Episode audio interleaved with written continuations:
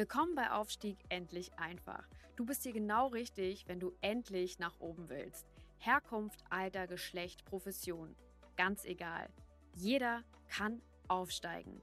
Hier bekommst du Inspiration, Tools und Anleitung und vieles mehr für deinen Aufstieg. Verbessere die Welt und dein Leben mit Aufstieg endlich einfach.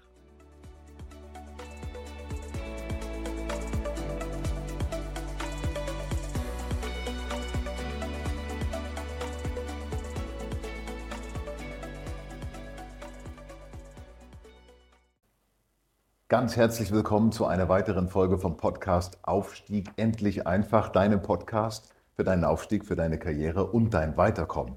In der heutigen Folge soll es um ein ganz spannendes Thema gehen, eigentlich eins, das, äh, ja, das jeder kennen sollte, nämlich um das Thema, was ist eigentlich genau deine Rolle als Führungskraft und was ist sie eben auch nicht. Um dieses Thema soll es heute gehen. Was du mitnehmen kannst aus diesem Podcast heute ist natürlich zum einen, zu verstehen, was ist deine Rolle, was ist die Rolle nicht, worin unterteilt sie sich und vielleicht kannst du sogar ableiten, in welchen Themen hast du ähm, noch sehr großes Potenzial, in welchen bist du vielleicht schon sehr, sehr stark und ähm, ja, was du auch mitnehmen kannst, natürlich herauszufinden, wo kannst du besser werden. Klare Tipps auch, um dich zu verbessern. Also lass uns starten. Was für Rollen hast du als Führungskraft? Als erstes reflektier doch mal ganz kurz, was du heute darüber denkst. Was glaubst du, welche Rollen du hast? Ich kann es dir sagen, es gibt, eigentlich gibt es vier Rollen, die du als Führungskraft hast und einnehmen solltest. Zum einen, das ist natürlich die naheliegendste Rolle, ist die Rolle des Experten. Das heißt, du bist auf deinem Gebiet irgendwo besonders gut, sei das im, im Programmieren von Computern oder sei das halt im, ähm, ja, in der Produktion von irgendwelchen äh, Bauteilen zum Beispiel. Ganz egal worin. Du bist gut in deinem Gebiet, deswegen wirst du oft auch zur Führungskraft, weil man sagt, Mensch, der oder die macht das so gut, die nehmen wir da jetzt raus, die entwickeln wir jetzt zur Führungskraft. Das heißt Experte. Das heißt also, fachliches Wissen ist eine der großen Stärken, die man als Führungskraft sicherlich braucht. Das wird oft überschätzt. Zum Beispiel dann, wenn man denkt, ja, ich bin ja so als Experte so gut und das reicht, um als Führungskraft stark zu sein. Das stimmt natürlich nicht. Auf der anderen Seite wird es aber auch oft unterschätzt, gerade dann, wenn Leute denken, ja, also das bisschen Fachwissen, das, äh, das kann ich durch meine Führungserfahrung wettmachen. Ich kann euch sagen, das ist nicht so, denn ähm, die Leute, mit denen ihr arbeitet, die wollen alle wissen, hat meine Chefin, hat mein Chef Ahnung von dem, was sie da machen oder was ich mache. Natürlich müsst ihr auch Ahnung von dem Führungsgeschäft haben. Kommen wir zur zweiten großen Rolle. Die zweite große Rolle ist, Ihr müsst in der Lage sein, zu managen. Manager zu sein ist eine ganz, ganz entscheidende Rolle in dieser Arbeit als Führungskraft. Das heißt also zu verwalten, zu organisieren, zu strukturieren, ähm, wirklich Struktur in das Leben der Leute reinzubringen und auch in den Arbeitsalltag. Das heißt aber eben auch arbeiten mit Zahlen. Ja? Zahlen lesen, betriebswirtschaftliche Ergebnisse ähm, lesen, vielleicht sogar schreiben können und auch erkennen, was da drin steht. Ja, also ableiten daraus, aus den Zahlen ableiten, was könnt ihr in, in der täglichen Arbeit verändern, was müsst ihr vielleicht sogar verändern, wo gibt es Ansatzpunkte. Ich kenne jede Menge Führungskräfte, die sind ähm, gar nicht gut in diesem Bereich. Die denken also, dieses Zahlenwerk, das kann ich meiner Assistentin überlassen oder der Buchhaltung und so weiter. In guten Zeiten mag das funktionieren, aber äh, spätestens, wenn ihr beim Budgetgespräch seid und ihr wisst nicht mal, was in euren Zahlen steht, habt ihr natürlich verloren. Oder wenn eine Krise kommt, dann habt ihr auch verloren. Ihr müsst in der Lage sein, das selber zu wissen und zu können. Managen heißt also ähm, organisieren, strukturieren noch mehr. Ich gehe darauf gleich nochmal ein. Die nächste Rolle, die ihr unbedingt benötigt, um eine Führungskraft ähm, ersten Grades zu sein, ist Leadership.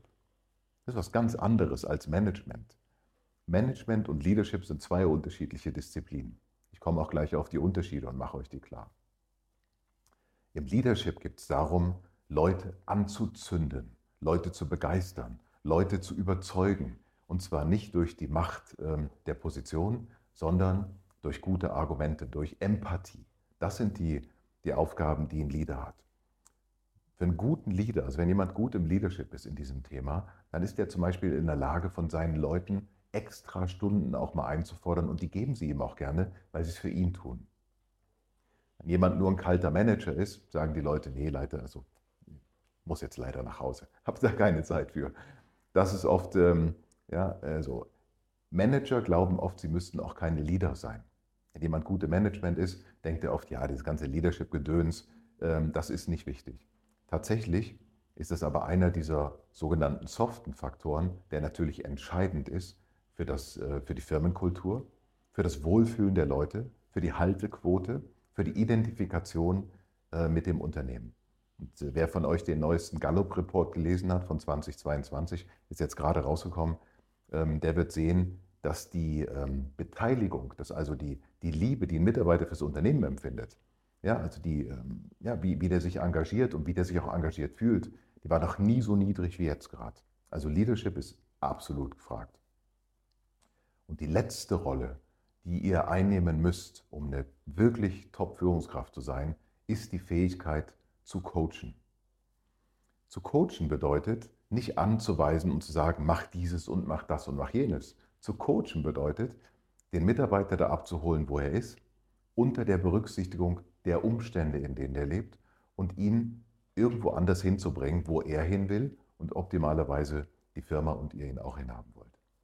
Das heißt also, diese vier Eigenschaften, die braucht ihr, um eine wirklich effektive und gute Führungskraft zu sein. Und ich kann euch sagen, aus eigener Erfahrung ähm, und aus meinem täglichen Leben, das ist ein ständiger Prozess, ähm, denn ständig muss man an sich arbeiten, ständig muss man irgendwas verbessern und an irgendwelchen Themen Stück für Stück schaffen. Ja, das ist, ähm, ist ein gradueller Prozess, der niemals aufhört. Das ist also eine Entwicklung. Ich wiederhole es nochmal. Manager, Leader, Experte und Coach. Was ist der Unterschied zwischen einem Manager und einem Leader? Das wollte ich nochmal klar machen. Habe mir das hier extra nochmal aufgeschrieben. Manager, die Aufgabe eines Managers ist Planen und Budgetieren zum Beispiel, ist Organisieren und zum Beispiel das Besetzen von Stellen, Aufgaben verteilen. Und es ist das Controlling und Probleme lösen. Das ist Management. Auf der anderen Seite Leadership, was ist das? Leadership ist die Richtung vorgeben, die Mitarbeitenden mitnehmen, und motivieren und inspirieren. Das ist also der Unterschied zwischen Leadership und Management, auch im, im herkömmlichen Sinne. Und jetzt gibt es einen wichtigen Punkt, ihr müsst beides gut machen, wirklich. Ihr müsst beides gut machen und beides gut machen wollen. Zu guter Letzt habe ich euch noch eine Frage mitgebracht, nämlich, wenn wir jetzt darüber reden, welche vier Rollen hat man, dann muss man ja fragen, hey, welche Aufgaben darf man als Führungskraft vielleicht oder sollte man auch nicht übernehmen. Was solltet ihr nach Möglichkeit also vermeiden? Und auch dazu habe ich euch drei, die, die Top drei Sachen rausgesucht, die ihr nach Möglichkeit vermeiden solltet. Ihr solltet auf jeden Fall in eurer Rolle als Führungskraft vieles nicht persönlich nehmen. Denn die Leute beschweren sich nicht bei, bei dir als Person oft, sondern bei der Führungsperson. Das heißt also, nehmt Sachen nicht persönlich. Je weniger ihr Sachen persönlich nehmen könnt, desto stärker seid ihr selber. Nummer eins. Nummer zwei. Selbst tun, anstatt zu coachen. Ich begleite so viele Top-Führungskräfte und immer wieder höre ich den gleichen Satz. Ja, das hat mir zu lange, also habe ich es lieber gleich selbst gemacht. Da weiß ich wenigstens, es ist erledigt. Also ähm, das kann man so machen, aber wenn man das so macht, hat das natürlich Konsequenzen. Und die Konsequenz ist, die Leute werden sich nicht entwickeln, und wenn ihr eine größere Mannschaft habt, ein größeres Team, mehr Verantwortung, werdet ihr das auch einfach nicht durchhalten. Das geht nicht durchzuhalten. Deswegen, also selbst tun, ähm, statt andere zu coachen, ist ein, eine Sache, die ihr auf jeden Fall nicht machen solltet. Und das, was, ihr, was zum Schluss, was ihr, nicht, was ihr versuchen solltet, nicht zu machen, ist anzuweisen. Ihr solltet also versuchen, die Leute nicht anzuweisen, sondern sie mitzunehmen. Menschen, zu meiner Erfahrung ist auch die Erfahrung aus der Wissenschaft, Menschen sind gerne bereit, Aufgaben zu übernehmen und Sachen zu tun, wenn sie sie verstehen. Ja? Wir allerdings als Führungskräfte gehen oft davon aus, ja, das müsste ihnen doch alles klar sein. Also weise ich denen das an und wenn er fragt, warum, sage ich, frag nicht doof, mach jetzt einfach. Verstehen Sie mich nicht falsch, versteht mich nicht falsch. Das kann manchmal auch funktionieren und das ist manchmal sogar auch, vielleicht sogar angebracht, aber in 90 Prozent der Fälle eben nicht. In 90 Prozent der Fälle ist es angebracht, ähm, die Leute mitzunehmen, anstatt einfach nur anzuweisen. Also, ich hoffe, dass in diesem kurzen äh, Podcast ein paar Themen dabei waren, die du für dich gebrauchen kannst, Darum geht es also die vier Rollen, die du hast, die drei Rollen, die du nicht haben solltest und was ist der Unterschied zwischen Manager und Leader. Freut mich unheimlich. Ähm, bitte komm auf mich zu, wenn du Fragen dazu hast.